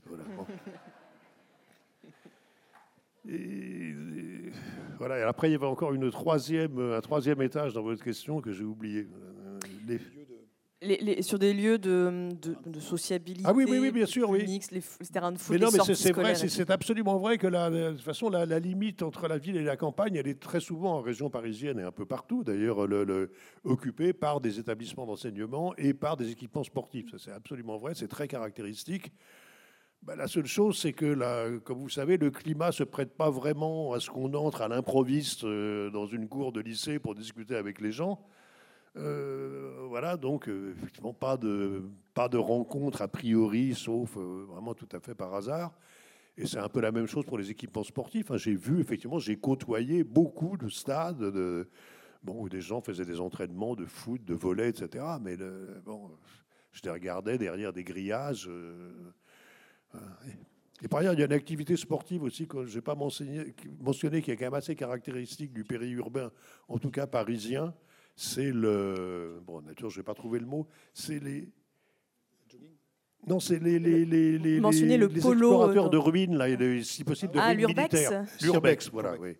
Et donc, il y a, par exemple, autour de Paris, il y, a la, il y a une première ceinture de fort que tout le monde connaît, et il y a une deuxième ceinture de fort qui est beaucoup moins connue, euh, dont le, le, la création, euh, c'est un général, d'ailleurs, euh, boucher de la commune, entre autres choses, euh, qui a préconisé la création de cette teinture de fort. Et, donc ils sont maintenant un peu, enfin ils sont beaucoup plus loin du sens. C'est une deuxième ceinture, donc toujours dans le quart nord-est de Paris.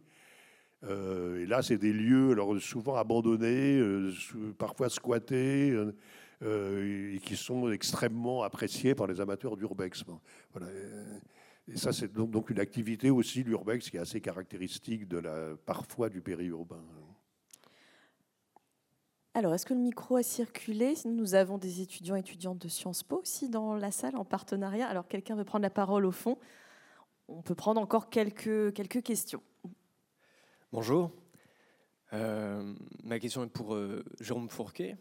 Euh, vous braquez le, projecteur avec votre livre sur cette France périphérique. C'est très intéressant. Moi, je trouve qu'il suffit d'être un tant soit peu contemplatif pour euh, faire les mêmes observations que vous faites.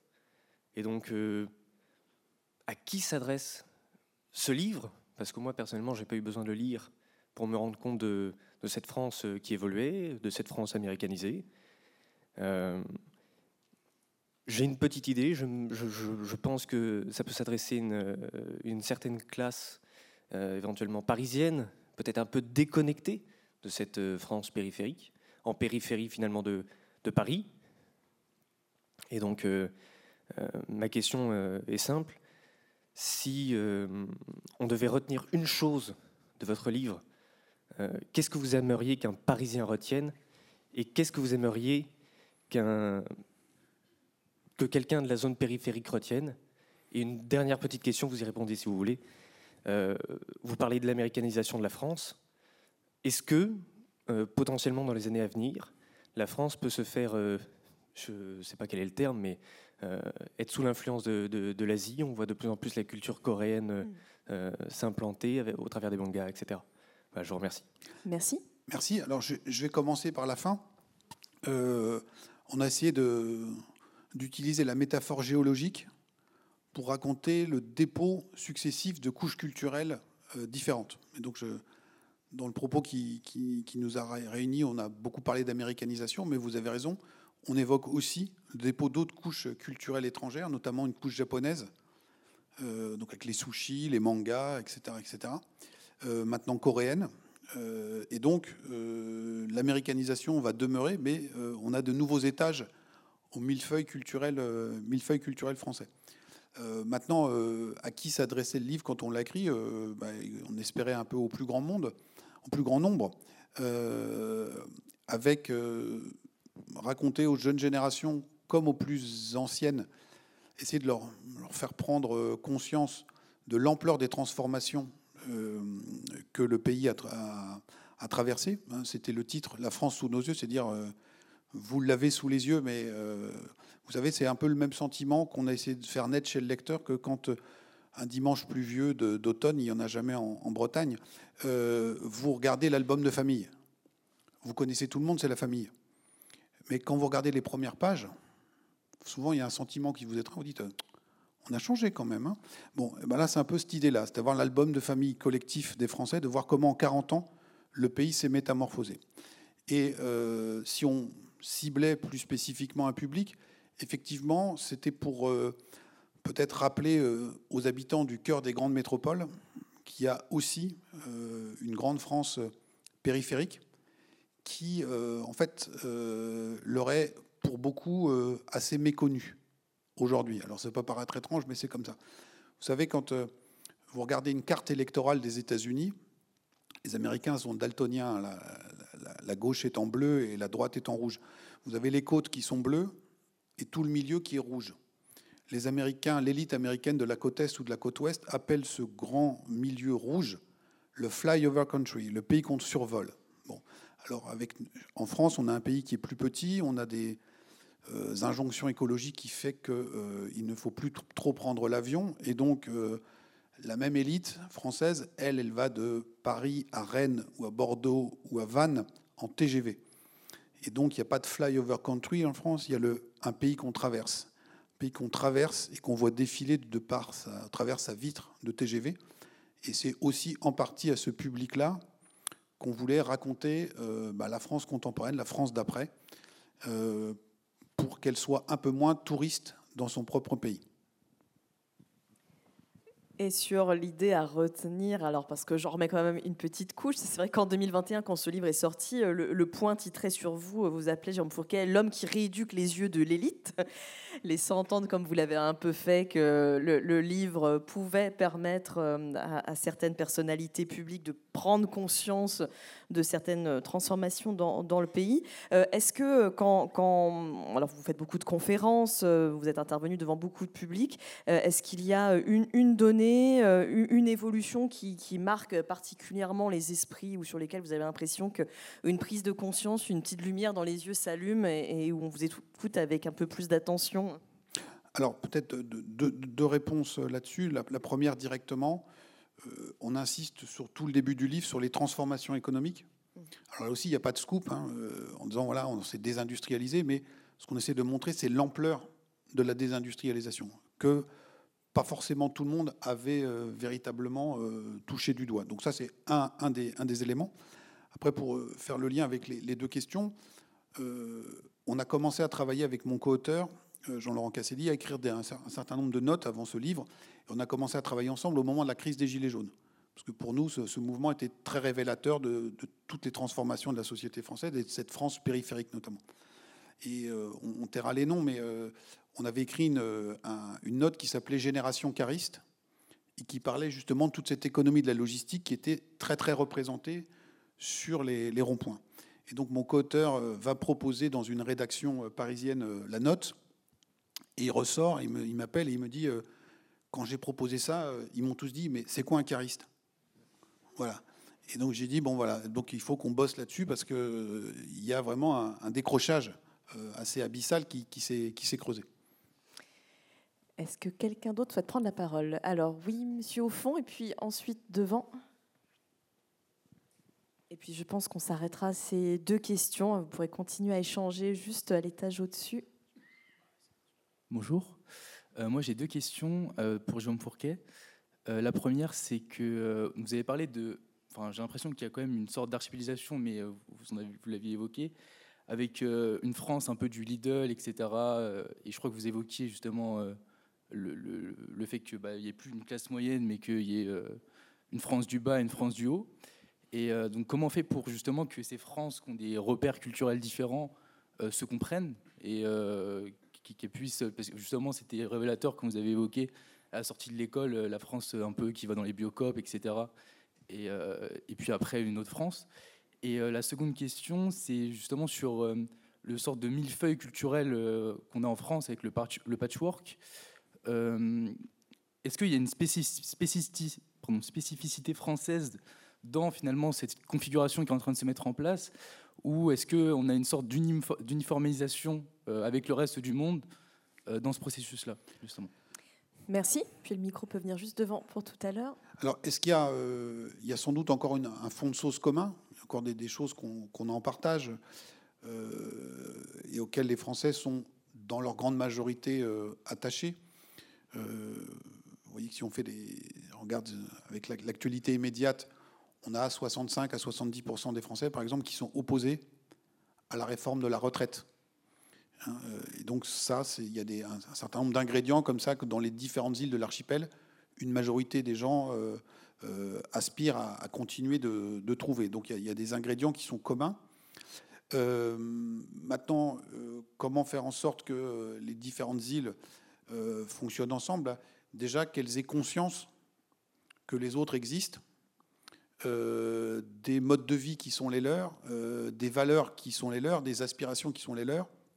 Vous voyez le, vélo cargo qui regarde de manière un peu surplombante la personne qui emmène ses gamins en voiture, etc. etc. Bon, pas forcément connaissance aussi du mode de vie de cette population, euh, de son niveau de revenu, etc. Euh, etc. Euh, dernier point sur est-ce que c'est une spécificité française, ce, millefeuille et ce, et ce gros kaléidoscope? Non, je pense que l'américanisation a touché très nombreuses parties du monde et que partout, on a des influences étrangères qui, qui, s'hybrident. Est-ce que c'est plus marqué en France qu'ailleurs? Je n'ai pas la, compétence pour le savoir. Euh, mais nous, le, propos qui était le nôtre, c'était justement de, raconter au public français comment tout ça avait, euh, beaucoup euh, évolué.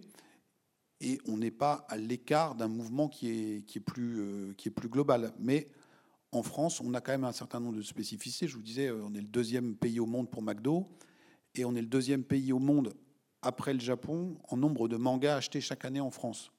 Voilà, donc on est quand même assez open, on va dire, en bon français. Quoi. Merci. Allez, une dernière question. Je crois que Monsieur par ici, vous vouliez intervenir, et puis ce sera la dernière dans la salle. On pourra ensuite euh, monter pour la séance de dédicace. Merci. Oui, vous avez dit que beaucoup de Français se rétractent dans des cocons.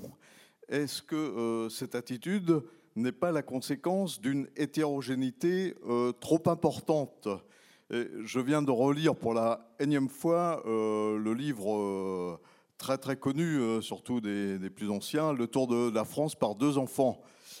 Et il y avait autrefois le désir de d'aimer la France et de servir la France. Et maintenant, on se demande ce que signifie la France pour beaucoup de gens.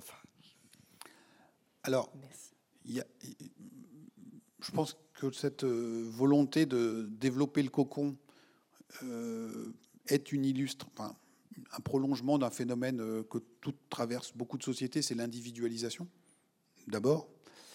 le fait qu'il y ait un moindre investissement. Alors, moindre investissement dans les structures collectives, hein, même si on a encore un tissu associatif qui est très développé en France, mais regardez ce qui se passe dans les églises, regardez ce qui se passe dans les syndicats ou dans les, partis politiques. Donc, ces grandes structures se sont euh, quand même très fortement dévitalisées au profit d'appartenances euh, plus euh, rétractées, plus, plus, plus individuelles. Ensuite, est-ce que la prise de conscience d'une archipélisation de la société ne renforce pas cette pente un peu naturelle ou mécanique? C'est sans doute une hypothèse qui en, qui en partie valide. Effectivement, Jean Rollin parlait des, mécanismes de protection dans des endroits où on est confrontés euh, à des formes d'altérité. Euh, tout ça peut exister. Regardez ce qui se passe euh, typiquement dans ce type de quartier, mais pas uniquement, sur les contournements de cartes scolaires et sur les stratégies d'évitement d'un certain nombre d'établissements. Tout ça procède aussi d'une société qui s'est s'est fragmentée et qui est moins homogène qu'elle ne l'était par le qu'elle ne l'était par le passé. Donc c'est pour ça que moi, dans le livre précédent, j'avais parlé d'archipélisation et non pas de libanisation, parce que certains nous avaient dit, mais si on poursuit votre truc, c'est la guerre civile. Je dis non, non, la volonté de confrontation, c'est pas le sentiment ou le réflexe qui est le plus partagé, c'est l'évitement. C'est de chacun être dans sa bulle et de vivre. Euh, voilà. Alors il y a peut-être aussi, euh, vous savez, c'est la fameuse formule euh, bonheur privé, malheur public. Il y a sans doute aussi un mal français qui explique que nous soyons dans toutes les enquêtes internationales les champions du pessimisme, alors qu'on est quand même dans un, dans un beau pays. C'est sans doute que plus qu'ailleurs, on a vécu, vous parliez du Tour de France des deux enfants, dans un imaginaire qui nous a fait euh, penser pendant très longtemps qu'on était une grande, grande puissance. Et depuis quelques décennies, très régulièrement, nous avons la démonstration que nous avons été rétrogradés en D2. Hein, donc je vous dis, je suis ancien, maintenant on dit L2. Euh, il y a le stade rennais ici, donc je vais être très, prudent. Euh, mais donc, je pense que c'est ce hiatus entre une image qui avait encore cours il n'y a pas si longtemps d'un grand pays qui pèse, dont la voix est entendue euh, partout et attendue partout sur la planète, et puis la réalité un peu plus prosaïque qui fait que nous sommes devenus euh, un pays moyenne dans euh, une civilisation globale américanisée. Et ce hiatus-là, je pense qu'il explique aussi une partie du, pessimisme ambiant qu'on rencontre fréquemment. Merci pour vos questions, merci pour votre écoute attentive aussi, puis surtout merci à vous, Jean Rollin et Jérôme Fourquet. Merci à vous.